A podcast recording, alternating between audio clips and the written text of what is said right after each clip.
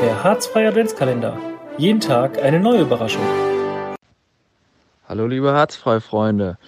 Heute stelle ich euch mein geliebtes Schwarz-Weiß-Gebäck vor. Dazu braucht ihr 300 Gramm Mehl, 100 Gramm Puderzucker, ein Päckchen Vanillezucker, eine Prise Salz, ein Ei, 125 Gramm weiche Butter, ein Esslöffel Kakao, ein Esslöffel Milch und ein Eiweiß zum Bestreichen. Wer möchte, kann auch noch ein bisschen Rum reinmachen für den kleinen Spaß.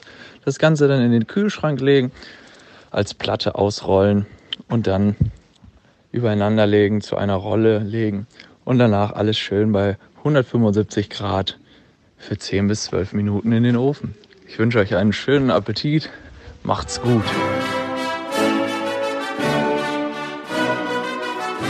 Der Harzfreie Adventskalender.